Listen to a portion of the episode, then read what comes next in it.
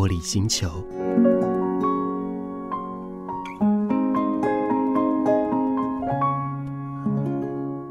你家己咧留吼，盖好啊，咱家己的所在，盖盖盖嘿，家己会使运动，会使顾好家己的所在吼，大开嘛较舒适。所以你真正无需要长照啦，处理个就好。比较偏远的地方，我们会定期的请社工师带治疗师过来，那协助我们的呃大哥们复健。嗯，态度很好，服务很好啊，真的有帮到你。嗯嗯嗯嗯，谢谢。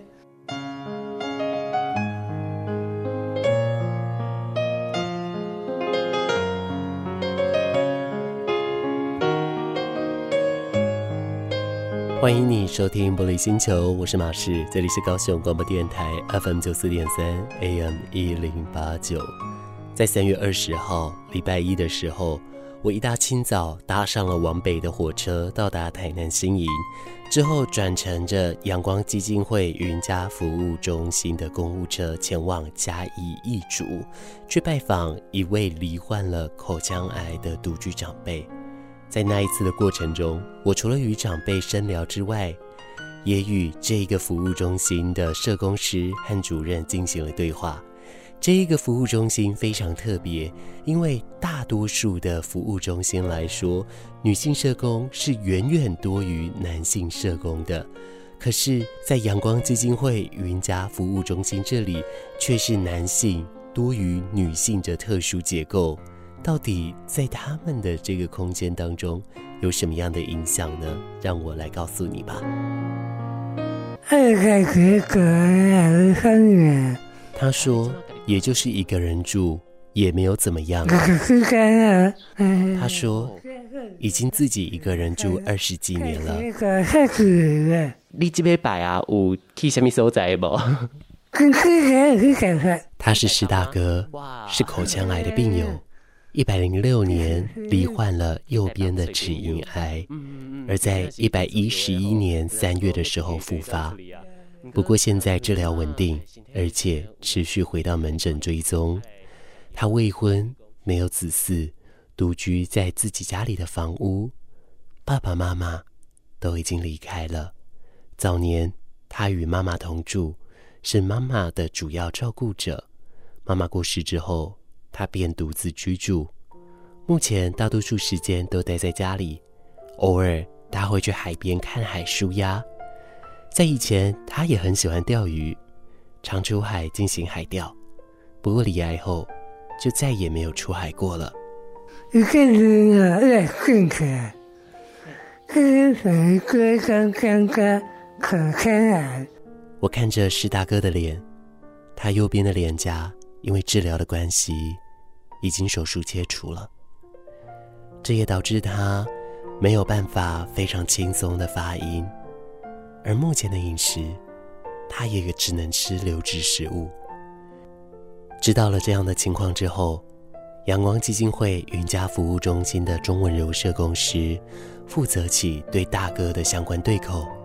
他会计算大哥每天所需要的最低用量。来送相关的流质营养品，装置那个鼻胃管的医院会提供营养品，因为这是鉴保的部分。那因为出院之后就没有办法提供，所以我们那时候就是赶快，除了申请我们的会内的营养品的补助之外，我也跟大哥一起做一些讨论呐，看他的期待跟他的需求。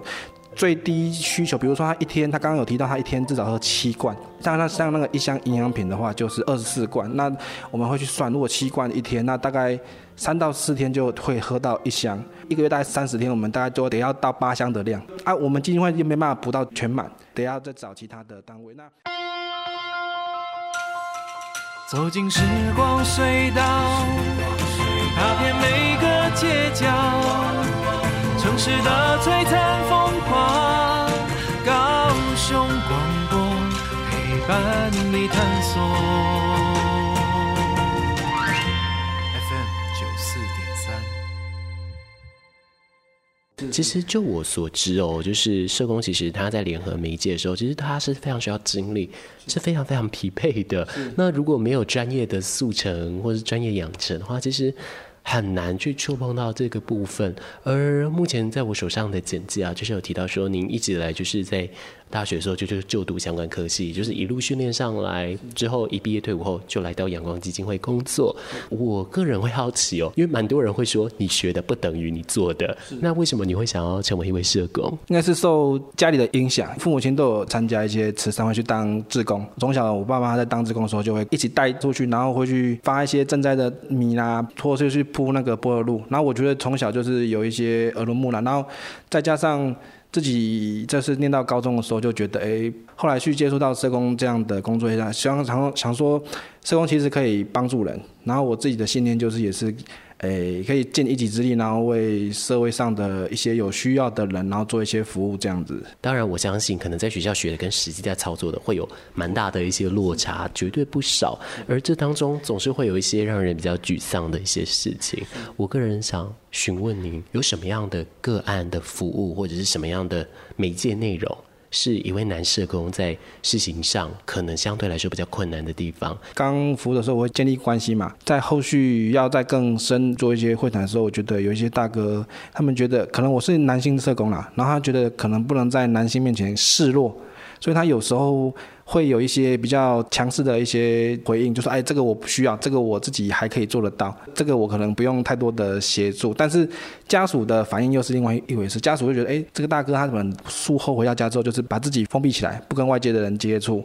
很大的情绪生气啦，或是暗自啜泣的情况产生。”但是就我们刚接触的这段时间内，跟他家属形容的人，其实是两个不相同的人。这得要经过一段时间的建立，服务对象信任我们之后，把这些关系的建立好之后，才可以慢慢的。走入他的心，这样子。这个是面对说个案跟家属，也就是说面对服务个案的这个方向。那有没有哪一些从外界的误解呢？因为像我自己得知到是，其实社工分的种类非常非常多。但是有好多人，他跟别人说他是一位社工的时候，可能或许因为他是一位男性，然后就又会有人问说，这是不是一个可以？养家的职业，亦或是说他这个职业所带来的一些偏见、误解等等的，有没有一些比较是外界而来，那让您自己也听了也觉得说，嗯，怎么好像怪怪的这样子的事情呢？比较常听到是把社社工当成是志工，所以这边这个这个基金会有志工可以帮忙你们，或者是常听到说，诶，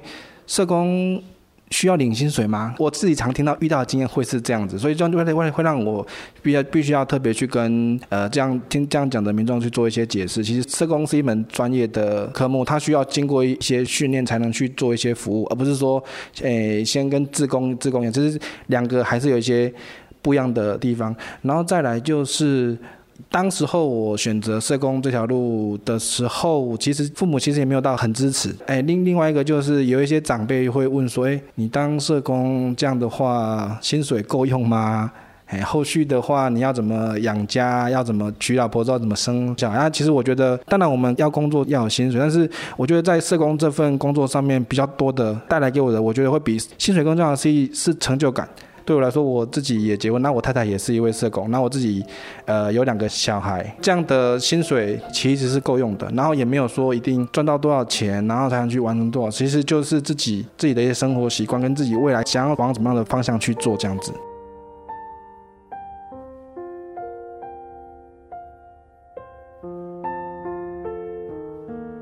我一直都相信，美好的事绝对大过这些沮丧的事。是，嗯。我会想问的是，关于说这些美好的事在您的身上，您现在有没有哪一些您比较印象深刻的事情？但这件事它是跟正面美好是连接起来的。是。那这件事会不会是让您想要持续从行做社工的原因呢？其实我们基金会内有一个那个口腔癌病友的。志工队就是我们训练复原的比较好的寇大哥，他们也有心。早年因为碰触烟酒槟榔，不知道这样的东西的坏处，所以他们就是在工作上当成是一种社交的工具，就是会互相，哎，我请你一颗槟榔，我请你一支烟，然后大家这样久而久之就感情会比较好，也可以有些交流。但是他们不知道这个东西对身体有些危害。这些口大哥有有一些在术后复原的不错的，愿意站出来，以他们的过来人的经历出来跟一些民众讲话，其实会更有说服力。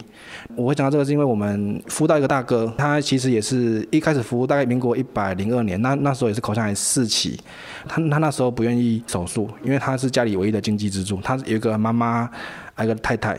妈妈七七十几几岁没工作了，妈那太太还在做家管，还还有一个念国中的小的小孩。然后我们服务服务的时候，就是他其实因为家里全都靠他一个人吃吃穿，他也是铁做铁铁工，他以为他家里的收入就靠就靠他，他也不他那时候得去确诊去检查之后，他。医生跟他说：“这个一定要立刻开刀，不然的话会可能会有生命的危险。”他那时候还磨了一阵子，因为他觉得他去做治疗之后，整个家里的经济状况会变得很差，然后他根本没办法想象他儿子、他家里的人会变什么样子。那那时候我们就跟医院的社工也一起合作，去家里面，然后拜访他，去劝他一定要去做做治疗。然后医生那边我们也去做一些沟通，那医生可以鼓励他说这样的。这样的手术其实其实还是有一定的治愈率。那后来劝成功之后，就他去手术，那的确也复原的还蛮不错的。然后他自己对于他自己的一些照顾啦，然后对我们的服务的介入，比如说我们有介入一样刚刚提到的有居家复健的部分，然后我们也有提供营营养品的部分。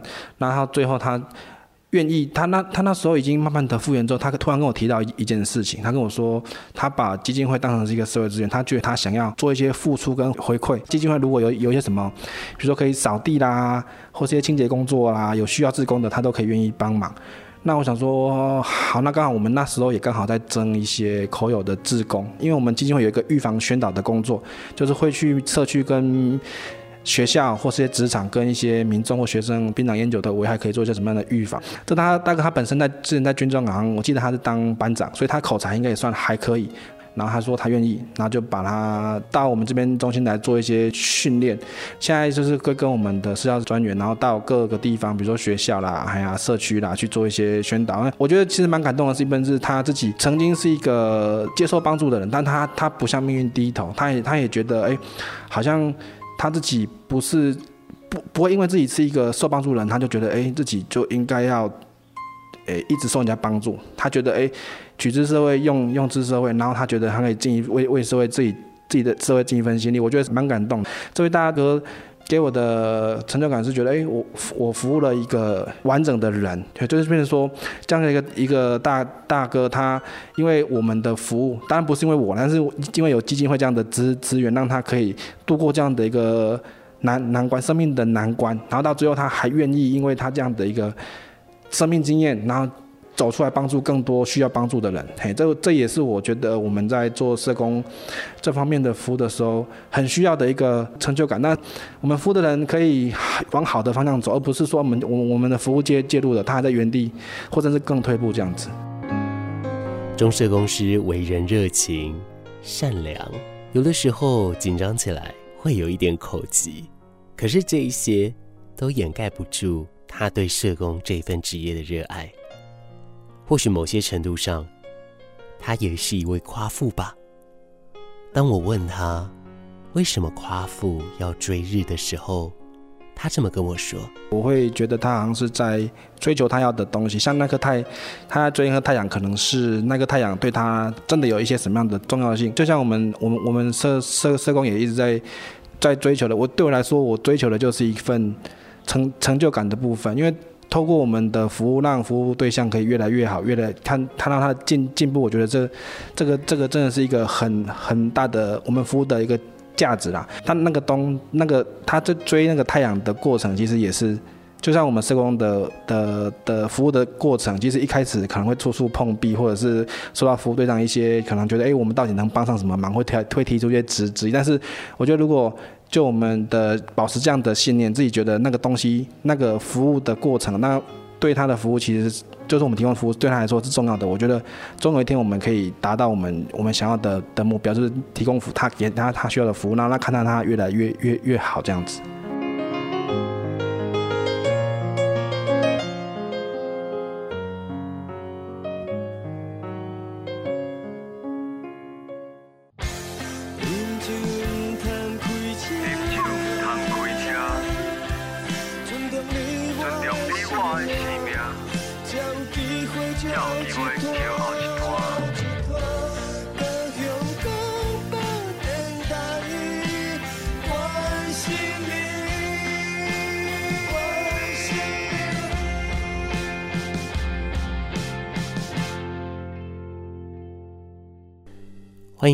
持续锁定高雄广播电台 FM 九四点三 AM 一零八九，我是马世，这里是玻璃星球的节目。在前面听完了施大哥还有中社公司所带来的心得分享之后，紧接着。我们要来持续访问的是阳光基金会云家服务中心的陈煌廷主任。陈主任所带领的服务中心呢，他们的男性社工师数量远远多于女性，这在台湾大部分的社服机构来说是比较少见的性别比例。而在这样子少见的性别比例配置上，有哪一些对于他们来说是优势？哪一些？对他们来说，则需要多花一点时间克服呢。今天要麻烦他们了，邀请到的是陈主任。陈主任好，哎，您好，主持人好。男性社工师在现在来说，在当代来说，可能或许你也有一些相当的心得。但是很特殊的是，您的基金会算是不能说逆风而行，但是说应该说鹤立鸡群，因为大多数女性与男性的社工师的比例落差是非常悬殊的。可是您的团队。反而是男性居多，这样子的情形好像在台湾来说是比较少见的。那我们当然也比较难以去想象哦。那在这样的基金会来说，有什么样的困境，又有什么样的优势？等一下都要麻烦陈主任。那么在最一开始的时候，我想要先连接。我们今天所去拜访的个案，也就是施大哥了。施大哥目前罹患了口腔癌，他复发了两次，当然术后之后都有慢慢的正在康复当中。不过以他的目前的居住状态，还有他的工作性质，以他各种的生活品质来说，我想询问，在陈主任您服务到目前的专业来说，您觉得？嗯，师大哥这样的一个个案是比例是多的吗？师大哥其实他的这样的一个状态，以他是中高龄独居的一个这样的长辈的一个生活形态来说，其实在目前的社会上，它是一个以增长的趋势。也就是说，其实。呃，目前的占比来说，以阳光的服务的呃所有的服务对象来说，它的数量其实是低的。可是呃，因为这个社会的变迁的趋势，整个社会的潮流，所以其实它的这样子的形态会慢慢的增加。像施大哥的整个状况来说，他就是因为要照顾他的父母亲，所以他选择了不婚。当父母亲都呃过世之后，他的年纪也到了一个可能也没有办法再选择婚姻的这样的一个阶段。那再加上他本身在这个工作上，啊、也是一个属于比较多元性的一个工作的性质，所以可能在他的婚姻的路上，他也可能会面临比较大的挑战。所以其实，在这样的过程中，其实我们对照到现在日本常常发生的新闻，叫做孤独死，哦，那个一个独居的长辈，他可能缺乏社会的连结，也缺乏自己本身能够生存下去的这样的相关的条件。他到最后就在家里面死亡了。那等到最后被发现，其实都是一个呃一个一个比较令人遗憾的一个状态。所以其实这个状态，这个情形是需要这个社会开始关注的，因为这个这个趋势是正在向上增长的。嗯嗯，是的。那呃，根据目前这样的情形来说啊，呃，可能社会它必须有一个对应的。处理方式哦，那另外想要来询问，嗯，像以目前的这位施大哥的个案，他的整个工作性质来说，我们整个考量下来，他的情况会有有男性社工师服务比较好，或是有女性社工师服务比较好的这个 option 存在吗？呃，其实呃，以社工的从业的人员来说，大部分都是女性居多。那它的占比可能到达超过九成都是女性，那这也是一个呃比较大的困境，就是说其实呃很多人都觉得当社工就一定要很有爱心，用爱心的这样的前提来看社工。那其实呃社工不不是只有爱心，其实他透过透过专业的训练，他能够展现出非常好的职能，来呃关怀协助我们所要服务的对象。那其实以师大哥的状况来说，我我个人。不认为就是一定要男性的社工，或是一定要女性的社工。我想男性或女性的社工各有在性别上的专长，女性跟男性的互动，我我想就师大哥的这样的的角度来说，他可能会比较呃展现出这个柔软的这样的一个一个态度。但是很特别的事情是，呃，我们跟比较中底层的男性的接触的时候，其实有的时候那个。恭维愧靠哈，这种东西其实是很难去揣摩的。男性的社工他就能够比较自然的展现，所以有的时候很特别啊，我们可能蹲着跟服务对象啊一起蹲着喝个饮料啊，我们慢慢的这个话匣子就能打开。可是这个动作就女性的社工来说，可能他就比较不适合。对，所以有的时候我我觉得性别上各有各的优势。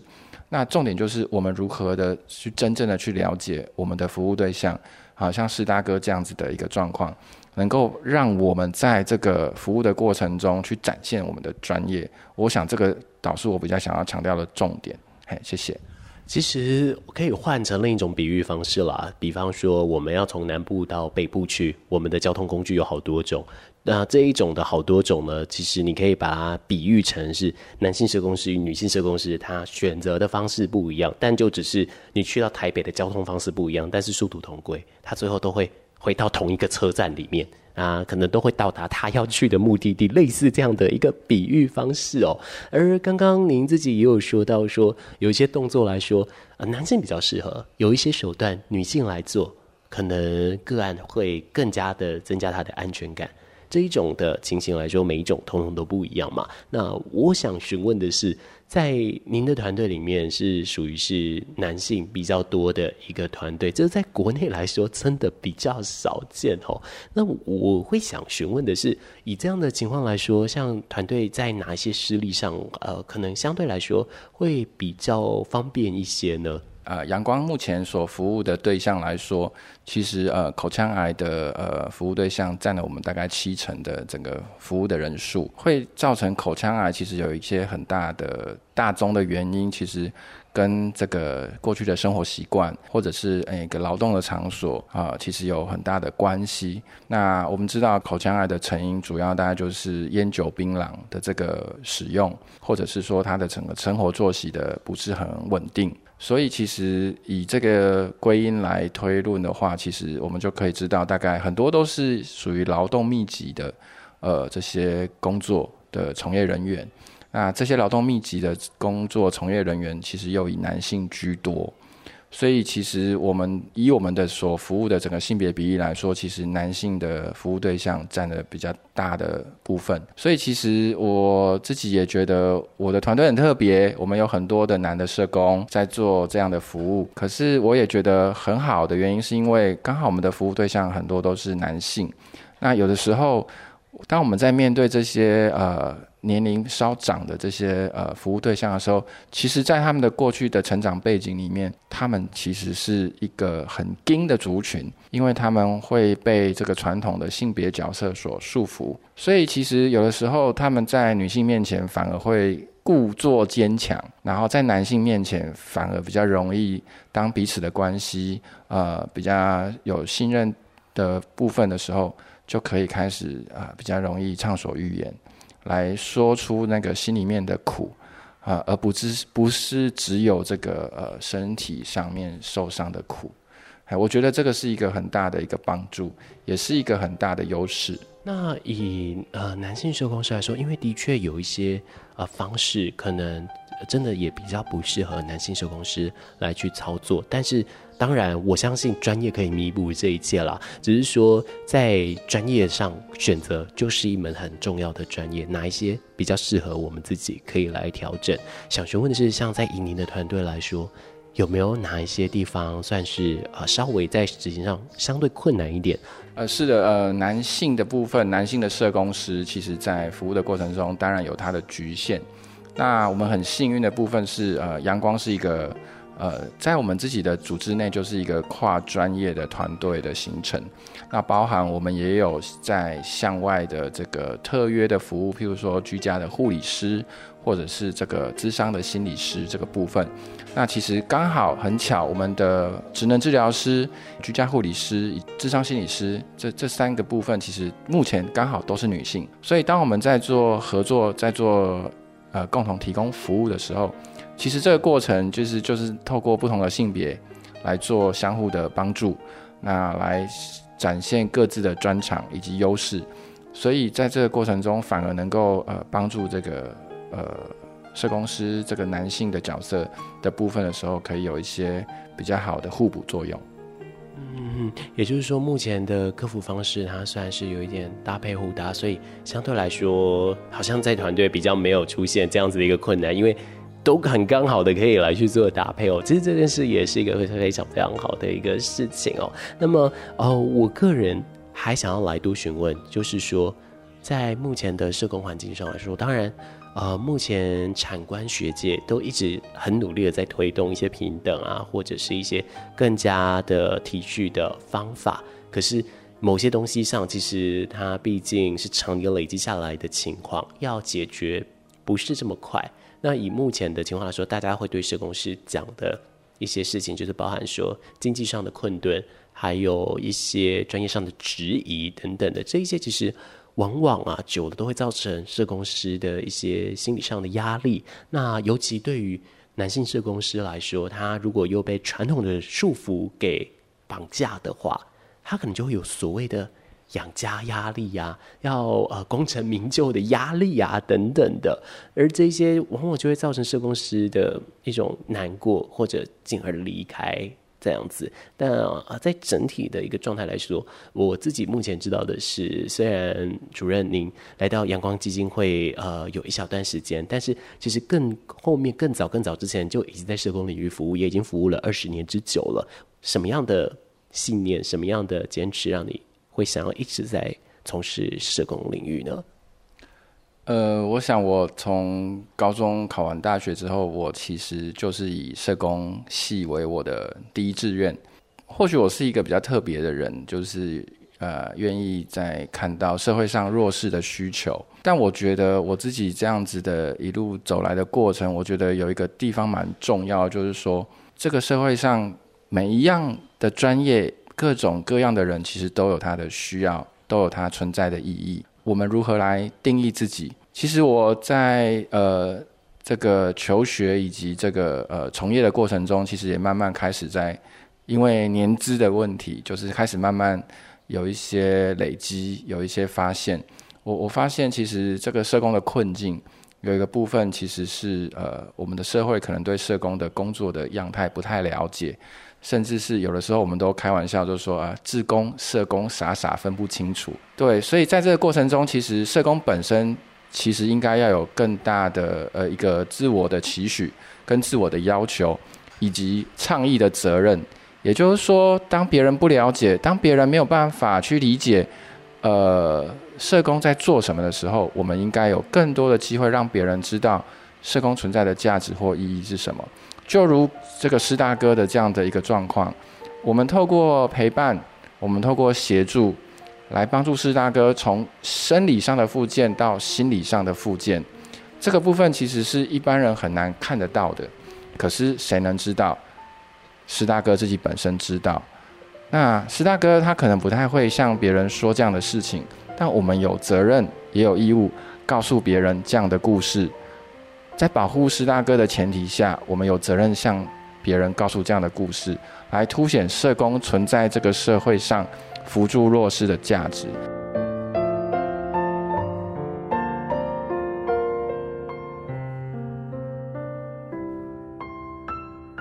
我从陈主任的话语当中来进行推敲，我想或许可以理解成，我们对于社工师这份职业的不友善。来自于我们对社工师这一份职业的不了解，也因而形成了误解，更因此形成了性别的刻板印象。但是这件事真的没办法解决吗？其实不，从我们重新了解这一份职业来开始。今天谢谢他们来到这里，谢谢你依旧持续在这里。我是马士，这里是玻璃星球，FM 九四点三，AM 一零八九，高雄广播电台，很开心能够参与你在这一个小时的时间。在节目最后，请让我提醒你，接下来天气会越来越热，难免心浮气躁，所以可以的话，帮自己准备一杯温开水。平常的时候多喝一点水，让自己可以比较平静一点。此外呀，虽然天气会越来越炎热，但是早晚还是有一点点的温度差别，所以可以的话，外套还是带上，总是会比较好。不要感冒，不要着凉喽。晚安啦。拜拜